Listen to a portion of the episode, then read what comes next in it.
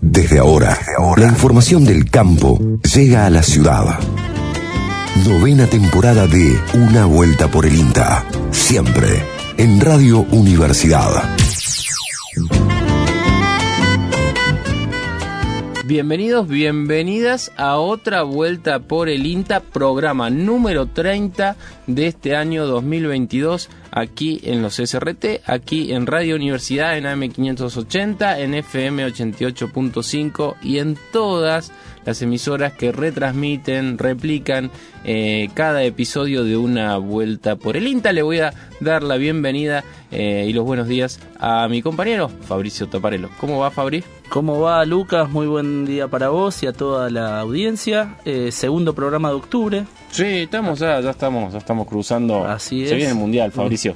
Ya no vamos a poder se hablar. ¿De qué vamos a hablar acá? Finales de noviembre, diciembre. Vamos a tener que Eh, hacer una columna fútbol y ruralidad. ¿Cómo, cómo hacer Hay- esto? hay que buscar Hay que buscarle una vuelta algo, porque sí. algo tenemos que hacer. Nada, totalmente. Este va a ser un año atípico, la verdad, porque siempre los mundiales lo hemos vivido en, En junio, en junio, julio, julio. ¿no? Sí, es cierto. Va a ser va a ser distinto. Bueno, pero no nos adelantemos, falta igual, bien, falta. falta. Se vienen todas las ansiedades de esta época del año, empieza uno a querer cerrar todo lo que no pudo cerrar en el año, así que vamos a, vamos a estar calmos más un domingo. ¿Qué tenemos para hoy en, el- en esta vuelta por el INTA? Desde el programa pasado veníamos anticipando Sí. que íbamos a conversar un poco sobre lo que son las huertas. Sí. Llegaron los primeros calorcitos con la primavera. Exacto. Y es más común que aparezca la gente produciendo y más en la casa de uno sería. No es mi caso porque yo Sí. de departamento, pero Pero se también, puede también, se ¿eh? puede. Se yo puede. co- me considero que no le meto tampoco mucha onda. Eh, vamos a conversar con un especialista No, a quien queremos total. mucho, Ujú. eh, eh, del INTA Marco Juárez, acerca de, bueno, algunas cuestiones concretas y prácticas para tener una huerta, ya sea eh, a nivel hogar, a nivel traspatio, como se dice, o ya con un poquito más de escala, ¿no? Totalmente. Mm, Eso va a ser un tema que siempre es interesante abordar y, y en general tratamos de hacerlo en esta época del año. ¿Qué más? Eh, viajamos a Monte Maíz, donde de- desde hace años se trabaja en prácticas agroecológicas extensivas en un módulo periurbano y se presentó una propuesta en el plan Casa Común. Co- Junto al Ministerio de Ambiente y Desarrollo Social de la Nación, se logró un, su- un subsidio de 14 millones de pesos para, para realizar este proyecto. Un gran monto. Sí, sí, sí, importante. Monte Maíz tiene una ordenanza que regula el uso de fitosanitarios una zona de resguardo ambiental, eh, creo que de 500 metros, en donde se prohíbe cualquier tipo de uso de agroquímicos. Entonces, bueno, muchos de esas eh, de esos periurbanos Ujú. eh, no estaban siendo, este, no había nada. Eh, entonces, bueno, se viene trabajando desde ya hace un año eh, de distintas maneras para eh, la producción sin agroquímicos en esa zona. ¿Qué más? Y la semana pasada nos quedó un tema sobre la leucosis bovina. Sí, Eh, un tema que comentamos el programa pasado, que fue una innovación a nivel mundial. Eh, hoy tenemos la segunda parte de eso, que es un desarrollo biotecnológico que fue producto de una investigación de más de 10 años Sí. por parte del INTA y la Universidad Belga de Liege. Así es. El, el programa pasado hablamos un poco sobre la leucosis en sí. Nos quedó pendiente esta segunda parte de la entrevista que hizo nuestro compañero Jorge Alegre, en donde cuentan un poco el proceso de la investigación que, que bien vale la pena poner en valor. ¿Qué más? Y eh, sobre, vamos a hablar sobre el clúster de alfalfa de la provincia de Córdoba, que Ah. es coordinado de- eh, con un técnico de la, especie, de la experimental de INTA Manfredi. Si nos queda tiempo, también vamos a tener el informe de plagas que hace nuestro compañero, Gran informe. nuestro gran y queridísimo este Andrés, Andrés del Pino, sobre eh, las plagas en la, en la zona de influencia de la estación experimental de Marcos Juárez. Eh, esto y mucho más aquí en una vuelta por el así que les invitamos a que se ceben unos mates, que mientras hacen eh, tareas domingueras, ¿qué hace usted los domingos en la mañana habitualmente? Eh, lo mismo, preparo Sí. unos matecitos, vengo a la radio, después preparo unos matecitos, eh, ya empiezo a planificar el almuerzo, algo para hacer a la tarde. ¿Le gusta planificar el almuerzo Sí. así? Con, a mí también. Sí, ¿sí? sí. Sale, sale parrilla. eh, a, mí, a mí me Eh, gusta sale- mucho la afuera, ¿viste? No, sé, no Eh, solo parrilla. ¿Pasta o parrilla? Ahí va, me gusta, me gusta, me gusta, me gusta su actitud. Eh, esto es una vuelta por el INTA, nos encuentran en el Facebook como Una Vuelta por el INTA y si no al WhatsApp 3572-528693. Música y volvemos. Los sonidos de otra vuelta por el INTA vuelven a conectarse en la radio. Un viaje al pasado, claro que sí. Un recorrido por finales de los 60, comienzos de los 70. Con The Doors, la gente se extraña. People are strange when you're a stranger. Faces look ugly when you're alone. Women seem wicked when you're unwanted. Streets are uneven when you're down. When you're strange, faces come out of the rain. When you're strange, no one remembers your name. When you're strange, when you're strange, when you're strange. People are strange when you're a stranger. Faces look ugly when you're alone. Women seem wicked when you're unwanted. Streets are uneven when you're down.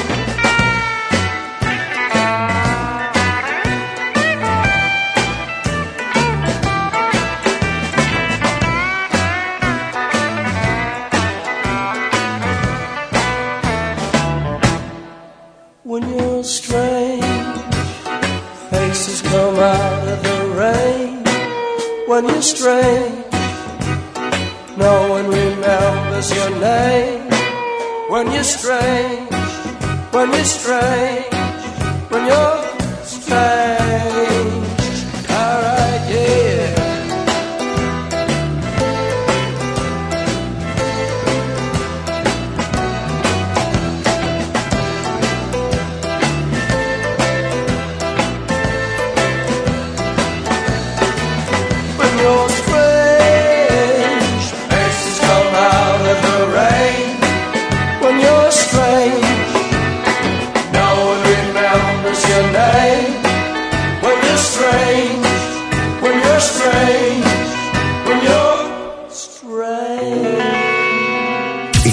Una Vuelta por el INTA 2022.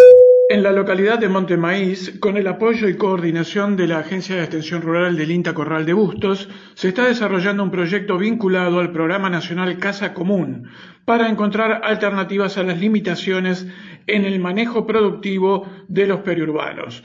La ingeniera Alejandra Mancino nos cuenta sobre esta nueva iniciativa para una problemática común en el interior productivo. En el municipio de Montemaíz comenzamos a, a trabajar, bueno, desde hace años trabajamos, pero eh, particularmente hace un año atrás comenzamos a, pra- a trabajar en este proyecto que se titula Prácticas Agroecológicas Extensivas en un módulo periurbano y a su vez también tiene que ver con una cuestión de, de trabajar toda la parte comunitaria con, con huerta y también viverismo de especies nativas. Y este proyecto se presentó al eh, plan Casa Común, ¿no? que es un plan del Ministerio de Ambiente y Desarrollo Social eh, de la Nación. Eh, y bueno, y se presentó y, y por suerte, bueno, fue seleccionado, fue elegido y eh, logrando un subsidio que es de 14 millones de pesos, para el cual, bueno, nosotros vamos a poder desarrollar este proyecto. Y esto tiene mucho que ver, como bien marcabas, con eh, lo que siempre se estuvo pregonando, ¿no? Esta parte de transición que existe entre lo urbano y lo rural, justamente para tratar de hacer una convivencia dentro de las prácticas agropecuarias. Bueno, justamente eh, porque justo eh, presentamos este proyecto en Montemaíz, que, que bueno, que quiero aclarar que es en conjunto con la doctora Carolina García, que trabaja en la municipalidad de, de Montemaíz, y bueno, y lo presentamos porque justamente Montemaíz tiene una ordenanza municipal, eh, que es la ordenanza 1227 del 2015, que rige. Esta ordenanza eh, es en concordancia con la ley eh, 9164 de la provincia de Córdoba que, que regula el uso y la aplicación de fitosanitarios en esta zona de transición, como vos decís, mm, denominada no el periurbano de, de las de las comunidades. Y bueno, y justamente esta ordenanza que tiene Montemaíz tiene como particularidad que fija una zona de resguardo ambiental de 500 metros, en donde se prohíbe el uso y, aplicación de cualquier tipo de eh, agroquímico. ¿Esto qué significa? Que eh, en estos primeros 500 metros, ¿no? que abarcan todo el perímetro alrededor de lo que es la planta urbana, no se puede hacer ningún tipo de aplicación de eh, agroquímico. Este programa, eh, digamos, sirve también como ejemplo para poder adoptarlo en otros lugares que por allí la problemática sea común. Particularmente, Montemaíz tiene estos 500 metros que lo que hace es que, bueno, el productor no pueda aplicar y entonces lo, lo que pasó en Montemaíz es, eh, bueno, que, en la mayoría de los casos los lotes se dejaron eh, de producir o en alguno de los casos lo que hacen son sembrar alguna pastura y, y bueno, y hacen rollos para la venta, pero bueno, eh, estas pasturas las dejan, las siembran y las dejan, eh, digamos, crecer y desarrollarse eh, sin ningún tipo de control o manejo. Y el resto de los lotes, la mayoría quedaron como si fuesen lotes baldíos.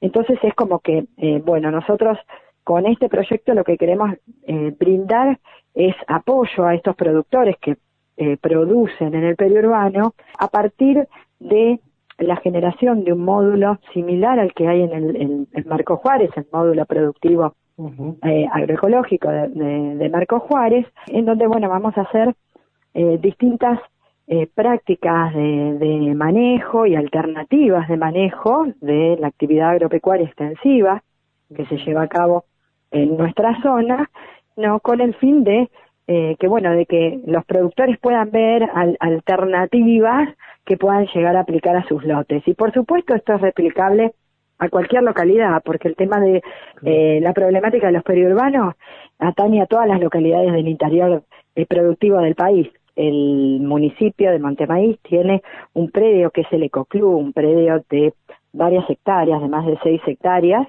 ¿no? que están pegaditas, están justo en el periurbano de, de Montemaíz, y, bueno, en esa zona tenemos un sector eh, en donde, bueno, vamos a trabajar con todas las instituciones y organismos del, de, de Montemaíz, fomentando lo que son eh, las huertas comunitarias, ¿no? Va a ser un espacio donde los colegios pueden ir a hacer sus prácticas, las instituciones pueden tener eh, sus huertas comunitarias y así obviamente producir eh, tanto para consumo propio como eh, producir excedente para la comercialización.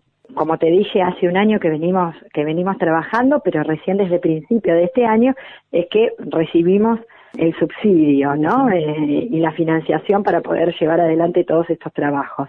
Así que bueno, hicimos una presentación en sociedad. Este proyecto también previamente Carolina García en, el municipio hizo la presentación ante el Consejo Deliberante con, por supuesto, una, una aceptación por unanimidad de, de, los integrantes. Y, y, luego hicimos una presentación en sociedad junto con un taller, una jornada completa, esta, este proyecto de Casa Común. Y los primeros pasos que hicimos, que fue en una parte de este predio del Ecoclub, es eh, iniciar los pasos para la creación de este módulo periurbano, eh, que lo iniciamos junto con la empresa Fragar, que también es oriunda de Montemaíz y que realiza implementos que se utilizan muchísimo en todo lo que es eh, la, la producción agroecológica porque eh, son implementos para el control mecánico de malezas que ayudan muchísimo no en, como alternativa de, manejo de malezas. Iniciamos eh, la, la, primera etapa de instalación de este módulo eh, del periurbano con la siembra de vicia. Y bueno ahora estamos más o menos en la época en que vamos a hacer el, el rolado de la misma y la siembra de maíz. Eh, así que bueno, eh, ya tenemos algunas, algunas experiencias para mostrar.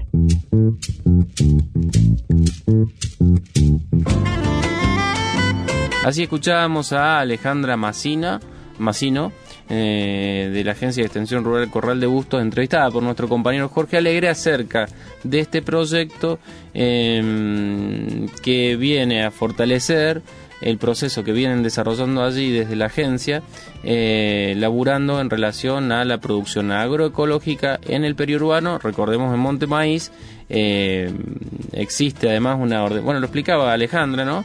Eh, una ordenanza que prohíbe el uso de... Hay una zona de resguardo ambiental de 500 metros em, en donde se prohíbe el uso de cualquier tipo de agroquímicos y bueno, y este proyecto o esta financiación viene a fortalecer eh, esa, esa parte, esa zona de producción. Con respecto a esta temática de periurbanos, cabe recordar que esta semana, del 13 al 16 de octubre, eh, se va a realizar en Tecnópolis eh, la segunda edición de Periurbanos hacia el Consenso, que es el segundo encuentro nacional y congreso científico. Vamos a tener seguramente cosas vinculadas a esa actividad. Una, te diría, de las más importantes del INTA a nivel nacional en este 2022. Bueno, el programa pasado eh, estuvimos hablando sobre la leucosis bovina, se conoció la noticia de que INTA había eh, desarrollado una vacuna. Esta eh, enfermedad que afecta a ganado bovino eh, y, específicamente a los tambos, a los, las producciones de tambo, casi el 80% de los tambos en Argentina, como en otros países de América Latina, el Caribe, en América del Norte, eh, Asia y Europa Oriental, eh, es una, una enfermedad que viene siendo muy silenciosa porque tiene un impacto bastante encubierto. En el programa pasado hablaba un poco Karina Trono del Instituto de Investigación de Virología sobre esta, contaba un poco sobre la enfermedad y en esta segunda parte de la entrevista Karina nos va a explicar por qué es una innovación con impacto mundial lo que se desarrolló aquí y también cómo fue este proceso de desarrollo, ¿no? La escuchamos. Es innovación tecnológica porque no hay ninguna eh, vacuna para retrovirus en el mundo, para la leucosis no hay, o sea, ese es un adelanto, pero además está modificado genéticamente el virus, o sea que la Argentina logró, después de muchos años de que mostremos eh, elementos de inocuidad, de eficacia y de garantías de calidad, nos dio el ok para liberar el evento, que quiere decir que somos eh, estamos aptos para usarlo en un producto comercial, que es lo que viene después, la vacuna. Entonces, es un adelanto en el doble sentido, biotecnológico, pero también porque vamos a enfocar en la salud animal en una enfermedad que nunca antes se enfocó, ni acá ni en ningún lado. Y viste este crecimiento que te contaba, exponencial, desde que entra a un país, y pasó en todos lados. Esto vino de Europa Occidental, y se trasladó con el material genético, sobre todo a todos los países de América y también en Asia. Entonces, los países de Europa Occidental aplicaron una estrategia de eliminación por sacrificio cuando tenían baja prevalencia en los 80, en los 90, casi todos son libres. Pero el resto del mundo no aplicó la estrategia porque al no verse no había un número de pérdida eh, evidente, entonces se transmitió, se transmitió, se transmitió. Y hoy todos los países muy tecnificados que producen leche tienen leucosis a full.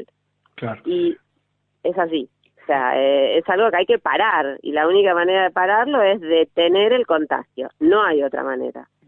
O sea, la historia fue muy larga y fue basada en datos e información generada en experimentos que fueron pensados especialmente para desregular, porque recién ahora contamos con una regulación propia para los virus. Antes teníamos que seguir la regulación de los cultivos, de las plantas transgénicas, que fue lo primero que se desreguló.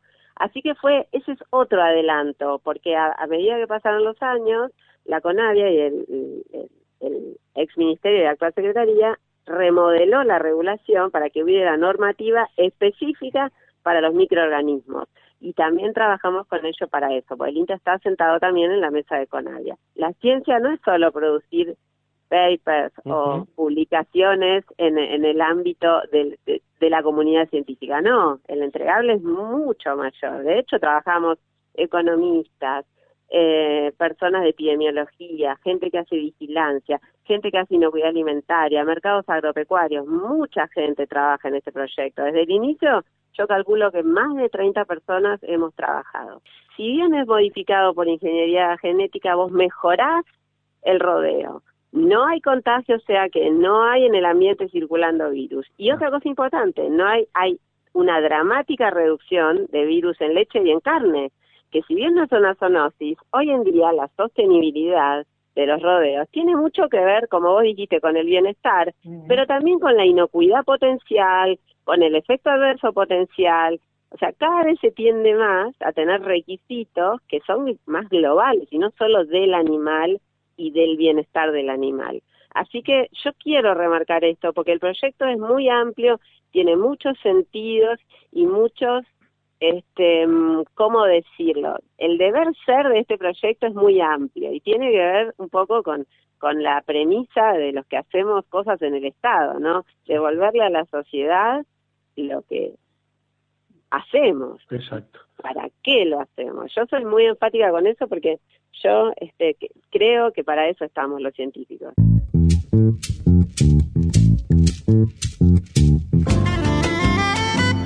Clarísima, ¿no?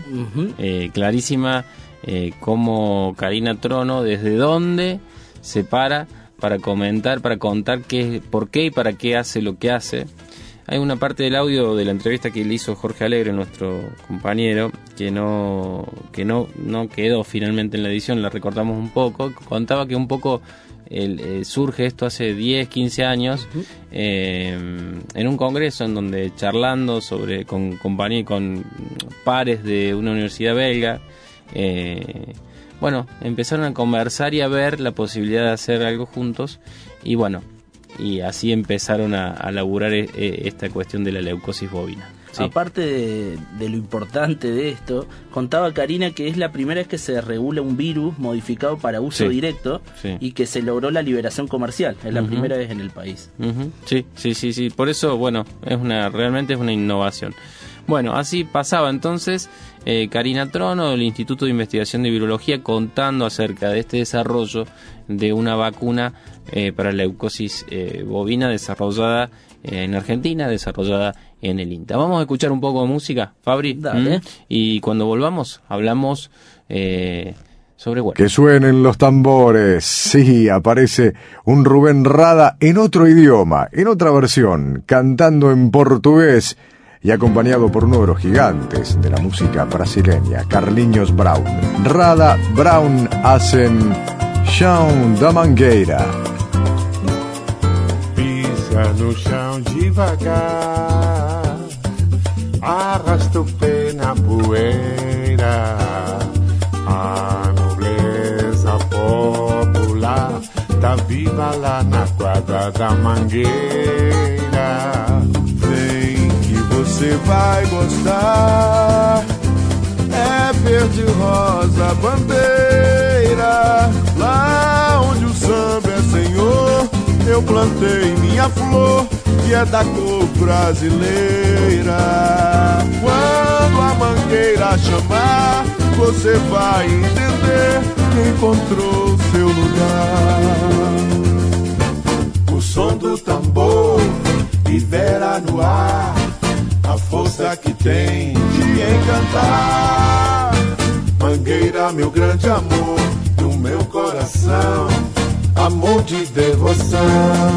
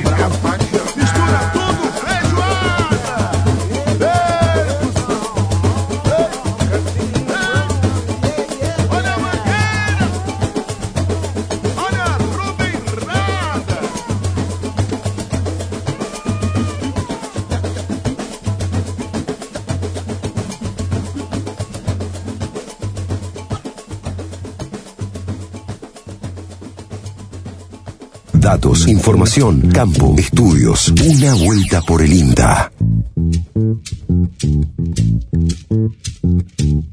Continuamos en una vuelta por el INTA aquí en Radio Universidad en AM580 en esta mañana de domingo y vamos a saludar a un gran compañero de la Estación Experimental Agropecuario de Marco Juárez para hablar eh, sobre una de sus especialidades. Tiene muchas el hombre, ¿eh? tiene muchas, pero una de sus especialidades es eh, la huerta.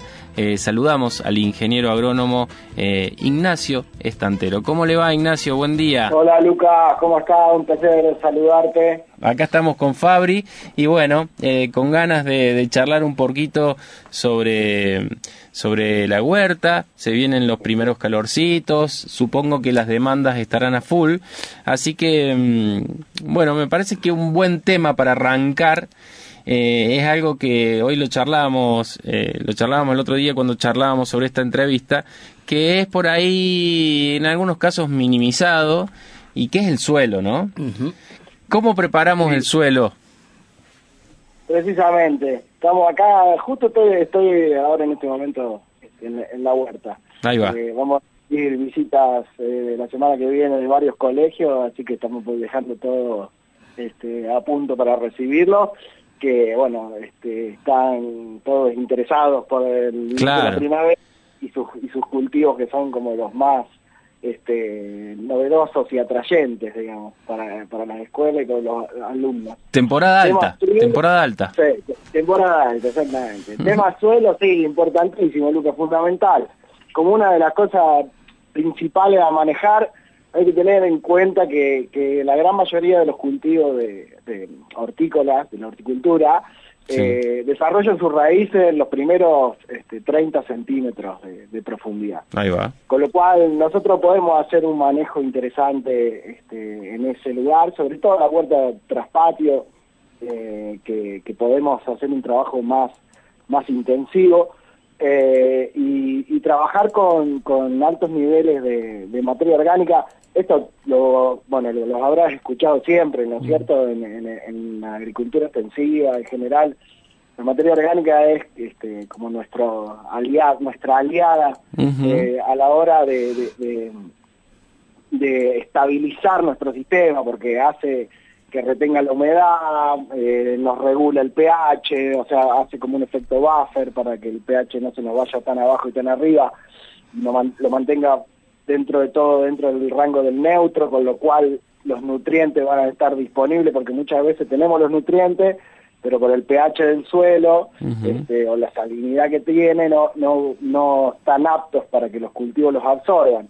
Entonces la materia orgánica nos, nos da como un, un colchón para que nosotros nos manejemos en ese, en ese sentido.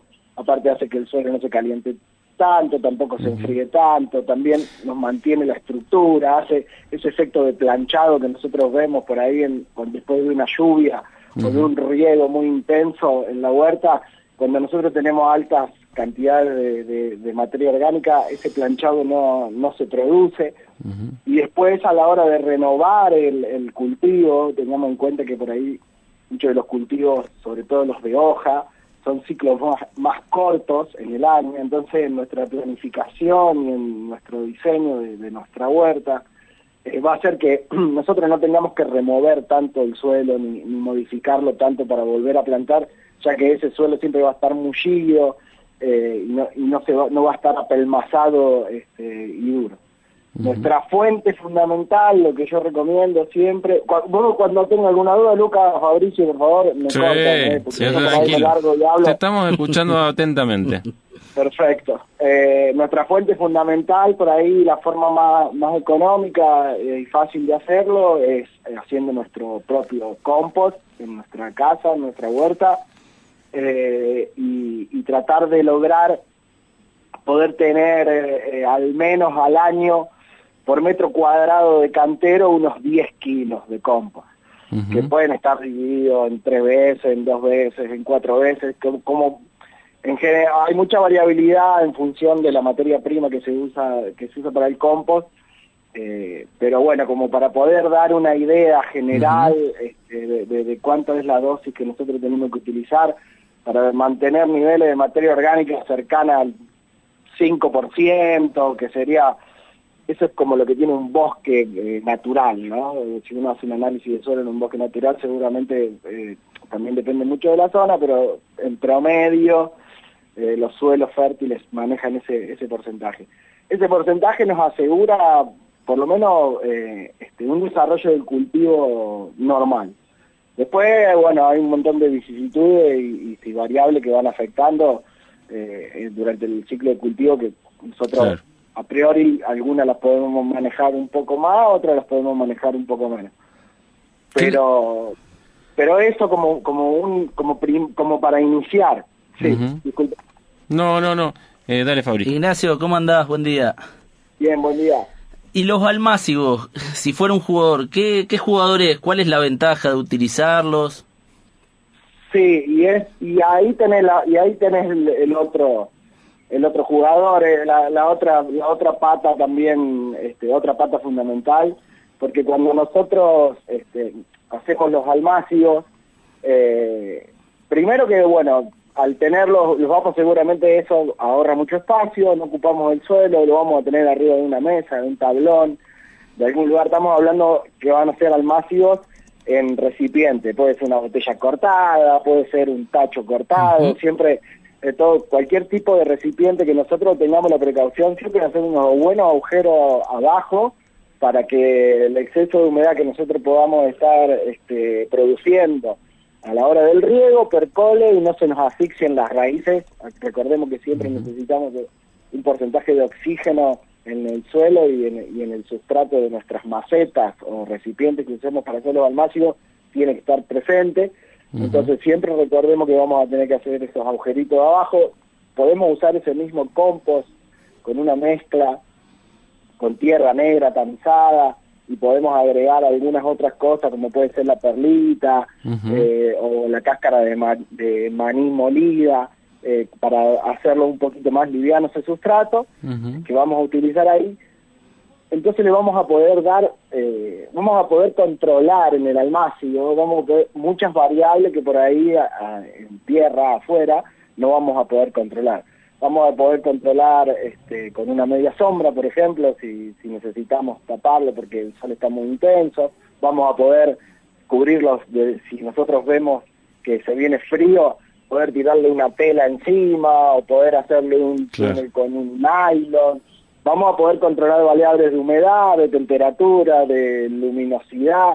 Entonces, los primeros 40 días este, de, desde la germinación hasta los primeros 40 días en donde ya la, casi la mayoría de las especies llegan a, desarrollar su cuarta hoja verdadera, que se llama, eh, va a hacer un crecimiento un poquito más rápido que a campo y aparte este, ya tenemos como, si logramos hacer un plantín fuerte, ya tenemos como una etapa crítica, si se quiere, eh, una de las, de las tantas etapas, cada cultivo tiene su periodo crítico, pero vamos a, establecer como que hay un periodo crítico en la germinación, porque es una plántula muy pequeña, la de todas las especies, este, entonces, pero nosotros vamos a estar yendo con una planta que ya este, tiene cuatro hojas verdaderas, que ya tiene 40, 50, 60 días de desarrollo, si podemos trasplantar con el pan de tierra mejor, con lo cual todo lo que sean vasitos, recipientes chiquititos, vamos a suponer de, la, de 100 mililitros, un, vaso de una casa común tiene 250 mililitros. También nos sirve. Ahí podemos hacer tomate, pimiento, berenjena, inclusive podemos hacer los zapallos también en esos vasitos. Y adelantamos muchísimo la producción y ahí tengamos en cuenta que si ya tenemos preparado el cantero, ya lo tenemos fertilizado con el compost, ya lo tenemos bien preparado, tenemos 40 días de ventaja frente a todas las especies espontáneas que después nos van a estar creciendo en ese cantero. Entonces, ya tenemos esos 40 días de crecimiento versus la maleza y, y, tenemos un plantín grande este, que ya va a poder crecer y desarrollarse. Siempre vamos a tener en cuenta que al momento del trasplante vamos a elegir momentos del día en donde la temperatura no sea muy alta, cuando tenemos pan de tierra. Pan de tierra, no sé si se entiende la radio, pero es un poco más difícil, pero pan de tierra quiere decir que eh, la planta está con la tierra entre medio de, todas sus raíces, con lo cual al momento del del trasplante, las raíces tienden a no romperse tanto cuando la raíz está desnuda y está libre. Claro. Eh, Ignacio, una cosa ahí, te hago una acotación en relación a los almácigos. Eh, en mi huerta, no, no voy a, no voy a alardear de mi huerta porque es una cosa jovista, pero sí este año comprobé gracias a un vecino que me regaló unos almácigos ya con 45 días, ya potros. Eh, ¿Qué pasa? Eh, cuando uno por ahí está, cosa, las semillas son muy chiquitas y cuando uno planta directamente en el cantero hay que tener mucha delicadeza para hacer, para plantar en espacios, digamos, dejando los espacios que corresponden. ¿Qué pasa con la, gente manija como yo? Tirás un montón de semillas, crecen un montón de plantas muy chiquititas. ¿Le pasa eso? Sobre todo con la hoja, ¿no es cierto?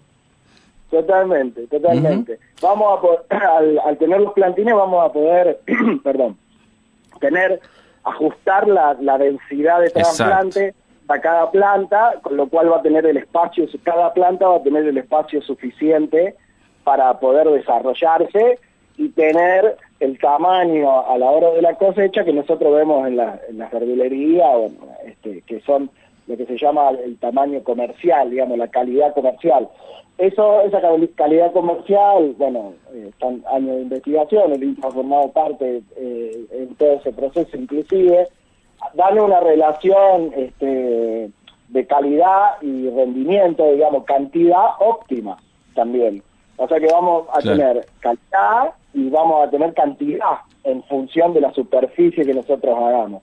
Probablemente, si nosotros vamos a suponer un, metro cuadrado de, de, un, de tierra, este, si nosotros sembramos el boleo o una lechuga, vamos Va, esa lechuga va a crecer y la vamos a poder comer y... Y, sale, sale, funciona, funciona, ¿eh? funciona en los ocho años.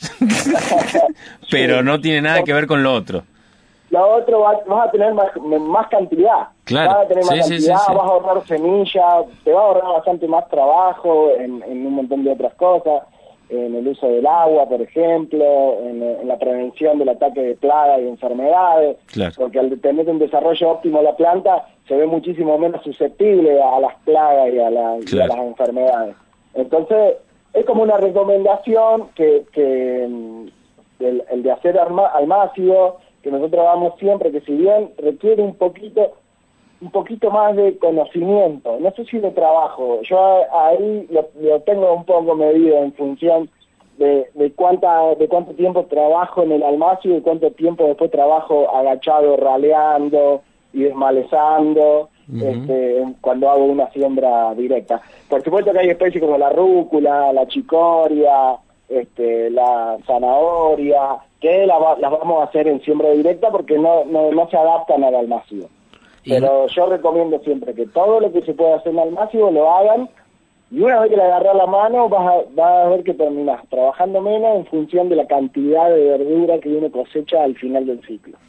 Ignacio, yo acá estoy con un huertero de pura cepa, pero eh, uno que está comenzando o que quiere comenzar una huerta como yo, ¿cómo hago para no frustrarme apenas la arranco?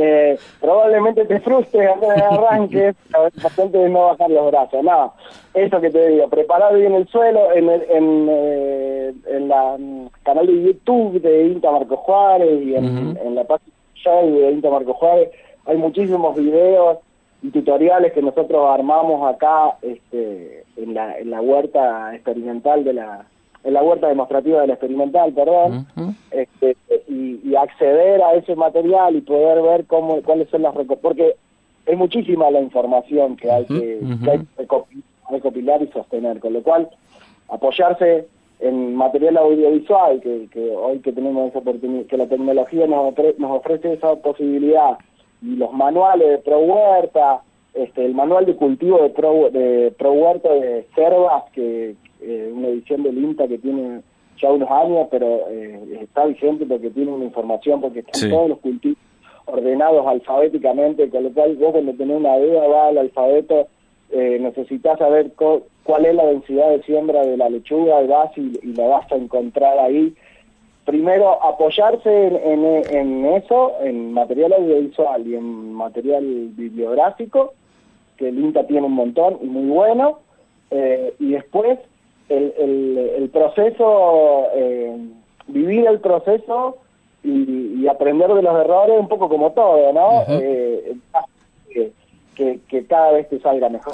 Yo, Totalmente, para mí es un espacio también de aprendizaje, de experimentación. Uno no tiene que ir con pretensiones, con la autoexigencia de voy a alimentarme de, de tacar a la verdura, voy a, voy a cosa, voy a suplir el de cosa. No, empecemos de menos a más. Por ejemplo, las hojas, eh, las hojas verdes, todo lo que es hoja es relativamente más sencillo que producir eh, eh, la triada, la, triada, la, las vedettes del verano que son tomate, pimiento y berenjena, ¿no?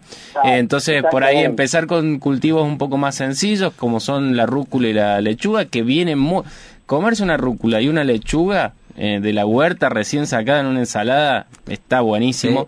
Yo incorporé, por ejemplo, con los chicos eh, los tomates cherry, que son, salen, salen, salen, salen, salen, salen.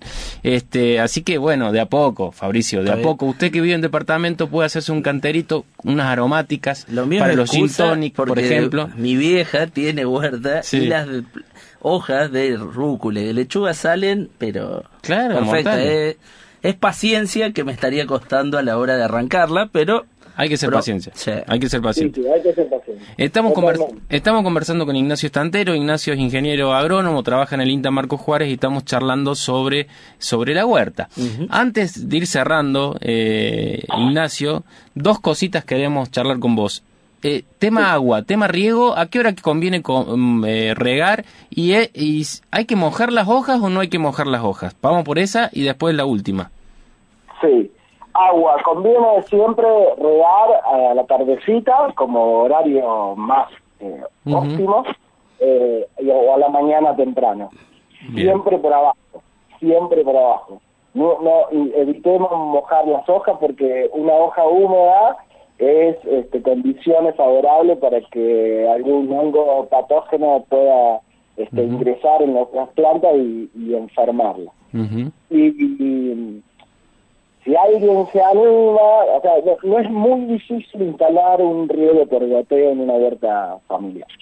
eh, o, alguno, a lo mejor uno tiene la idea que el riego por goteo es una, claro. Tener mucha, no, no es tan difícil, también hay videos, hemos hecho capacitaciones, hay videos de cómo se instala, cómo hacer este, un cálculo muy sencillo para saber este, si nos si nos va a funcionar. Generalmente a la altura de los tanques de, la, de agua de, de las viviendas, este, las salidas que tienen eh, van re acorde a, están muy bien dimensionados, o no, no están dimensionados para eso, pero tuvimos la suerte de que está, funcionan muy bien para el riego goteo en una vuelta, una huerta familiar, y después si no podemos hacer sectores de riego y regar por turnos, digamos, eh, no, no hay, no hay tanta complicación, pero el, el que quiera meterse ahí va a tener muchísimo mejores resultados también en, lo que respecta al, al, al cultivo, porque el riego es muy localizado y preciso,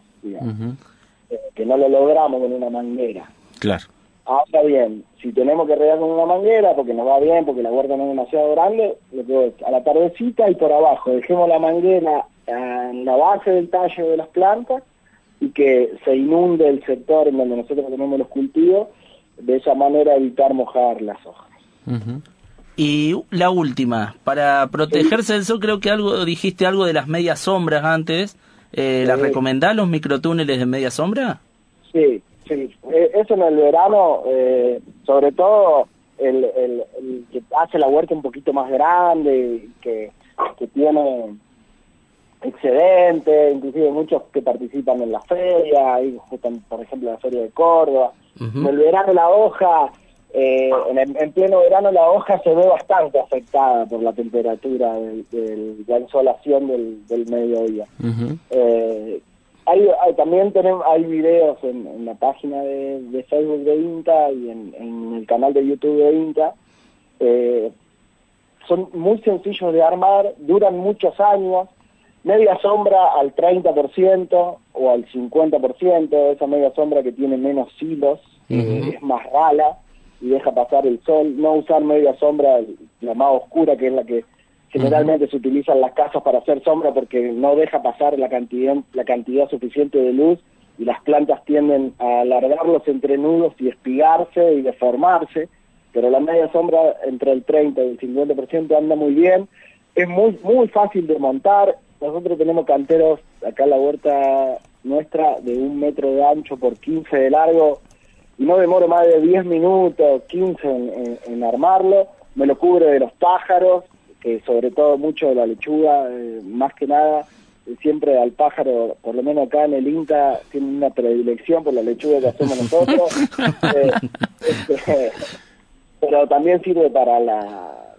sirve para la rúcula, sirve para la selga, sirve para la chicoria, como son cultivos que son bajitos, el túnel no tiene más de un metro de alto en la parte, claro. Este, se hace un arco, el arco no tiene más de un metro de alto en la parte más alta, con lo cual es un pedazo de caño de manguera negra de polipropileno eh, que es, relativamente accesible y barato y dura muchos años, este, y, se, como que se amortiza y, es movible, uno cuando va haciendo la rotación de los cultivos, lo saca muy fácil, se lo lleva a otro lado, lo pone en otro lado. Eh, también, bueno, los invito de nuevo a que pasen por el canal de YouTube de, de Inca Juárez, que también los hemos hecho eh, y dan un resultado espectacular. La lechuga es medio complicada hacerla en enero, enero, diciembre, enero, febrero, con, con la temperatura supera los 30 grados eh, al mediodía eh, ya a la lechuga le cuesta este, crecer y, no, no mancharse la hoja y no, no arruinarse, digamos, con lo cual eso es un manejo que es bastante recomendable porque es económico y fácil de hacer. Eh, así que lo recomiendo, lo recomiendo para, para que lo hagan. Para el tomate, por ejemplo, también serviría, lo que pasa que, bueno, la estructura ya es diferente, porque el tomate ya es una planta que tiene otro porte, pero bueno, eh, para la lechuga, la, rúcula, la chicoria, la celda, va muy bien. Ignacio, mil millones de gracias por abrirnos la, huerta de la experimental de Marco Juárez y meterte aquí en una vuelta por el INTA. Muchísimas gracias. compañeros, eh, este, siempre es un placer eh, poder conversar con ustedes. Gracias, Ignacio. Que anden bien, cuídense. Así escuchábamos a Ignacio Estantero, ingeniero agrónomo del INTA Marco Juárez, que nos contaba acerca, eh, bueno, sobre la huerta en primavera-verano. Eh, se nos pasó volando el programa, Fabri. Vamos a escuchar un poquito de música y entramos en la etapa final.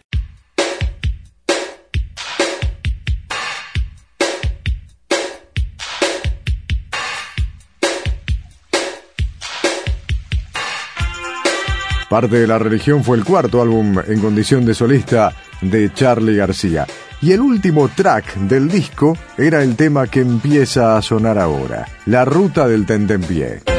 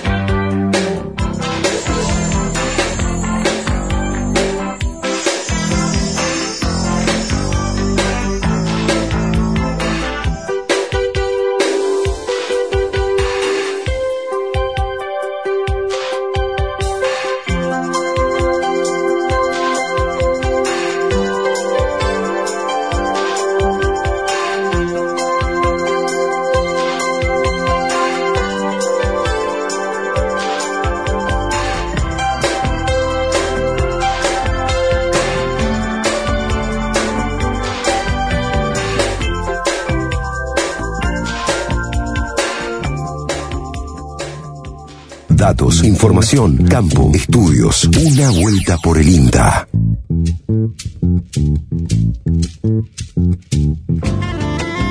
Eh, en el comienzo del programa eh, hablamos, Lucas, sobre la conformación del clúster de alfalfa en la provincia de Córdoba. Estuvimos charlando con Gastón Urret Zabalía, que es investigador y especialista de INTA Manfredi, que nos va a contar sobre la conformación del clúster. Lo escuchamos. El clúster de alfalfa de la provincia de Córdoba nuclea productores, industrializadores, comercializadores y también a todo lo que es. Esto es una conjunción de los agentes, los actores que hay en un sector puntual, eso es un clúster, y en este caso la temática de la alfalfa, en torno a la, temática de la alfalfa, y en una, una, región puntual como es la provincia de Córdoba. ¿Cuál es el objetivo prioritario? Es trabajar para darle más competitividad a todos los jugadores, es decir, que logren de una situación A inicial mejorar y pasar a una situación B con más oferta de trabajo, más rentabilidad, más sustentabilidad, este, que el negocio de la alfalfa sea un negocio fuerte y que permita rotaciones a otros cultivos, la soja, al, maíz y demás, y permita a su vez ofrecer los servicios ecológicos que, ofrece a los sistemas la alfalfa, con mayor biodiversidad, es una pradera, mayor estabilidad de los sistemas, el suelo, el manejo del agua y demás. Eh, ¿Cuándo se crea y cómo surge esta demanda? Bueno, empezamos a andar eh, a fines del 2019 con el apoyo de la Secretaría de Agricultura y Ganadería de la provincia, el apoyo de la Sociedad Rural de Jesús María y el INTA Manfredi y el INTA Jesús María a empezar a trabajar. Por supuesto, todo el apoyo del Centro Regional de Córdoba, también del INTA, a trabajar con los productores, que son los protagonistas, los industrializadores, los jugadores, los, privados, digamos, y por supuesto nos sumamos los públicos y la academia, que son las universidades, las escuelas y demás. Entre todos buscamos trabajar. De allí para acá empezamos a, andar, a comentar, a charlar, a conversar cuáles son los desafíos del sector, qué oportunidades hay, qué oportunidades de mercado hay en el mundo y acá interno, qué desafíos tenemos para aprovecharlas, qué expectativas tienen los productores, che, qué necesitamos, cómo damos paso, cómo avanzamos. Este, y bueno, a partir de ello hemos logrado constituir hace, hace muy poco ya la primera comisión directiva, la aprobación de los estatutos eh, y estamos trabajando en cuestiones concretas como la internacionalización de los, de los productores que puedan y, las empresas este, también industrializadoras que puedan ser empresas que exporten, que tengan un nivel de, de innovación tanto tecnológica como en procesos este, que los lleven a ser cada vez más eficientes. Eso significa que el productor esté cada vez más arraigado a su campo, a su zona, este, y también genera nuevas oportunidades de negocio para ellos, como también mano de obra local, ¿no? Perfecto. Hoy estamos hablando que hace poco se constituyó el, el estatuto y se constituyó la comisión directiva. ¿Cómo se vende acá un futuro? Y acá en futuro vemos este, que esa encuesta que hemos realizado de la situación puntual en que, está cada uno, que esa encuesta que la volvamos a hacer acá un tiempo y haya mejorado mucho, que de los 35 socios que somos hoy, 14 que éramos hace dos meses, en, adelante eh, logremos que seamos muchos más y logremos representar muy bien a la situación de la alfalfa eh, de las distintas escalas y las distintas zonas de la provincia. Eso es lo importante para nosotros, que todo se sienta representado, que en cada unidad de negocio veamos cuál es el mejor modelo en cada escala, veamos cuál es el mejor modelo para esa situación. Por ejemplo, en el norte de Córdoba es una, en, el centro de Córdoba es otra, eh, el, que lo hace para, para sistemas lecheros, el que lo hace para consumo propio, la alfalfa, bueno, distintas realidades, sea para el negocio de exportación o para el uso en el mercado interno. Por el que quiera participar del clúster, directamente se contacta con los técnicos de INTA, Manfredi, o se contacta directamente en nuestra web, que ya está casi eh, en puerta, eh, eh, la van a encontrar apenas busquen en sus buscadores. Este, y se acerquen, si no en agencias de, INTA de cualquier punto de la provincia, se acerquen y pueden formar parte.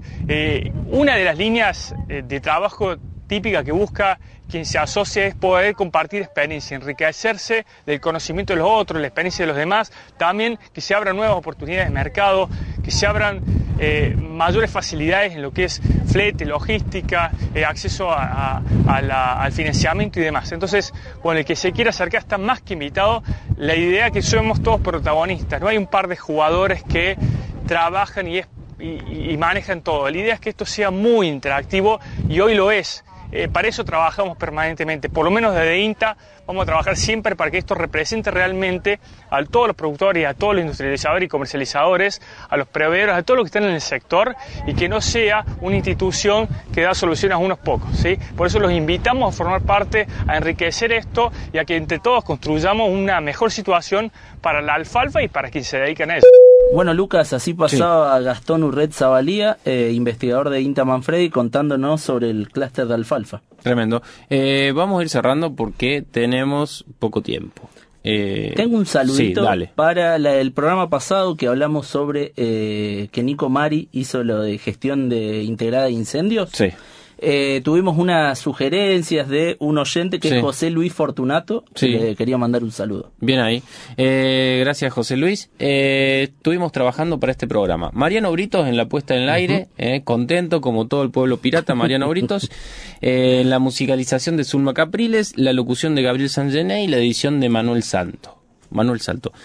Eh, ¿Quiere decirme quién trabajó por el INTA Centro Obviamente. Eh, Lucas Cuevas, Mauro Bianco, mm. Andrés Del Pino, Jorge Alegre, ¿quién les habla? y Lucas Viale. Bueno, Fabricio Taparelo a mi lado. Eh, esto ha sido todo, esto ha sido una vuelta por el INTA. Nos volvemos a encontrar el próximo domingo aquí, en nuestra casa, en Radio Universidad. Hasta aquí, una vuelta por el INTA. Por Universidad, tu propia voz.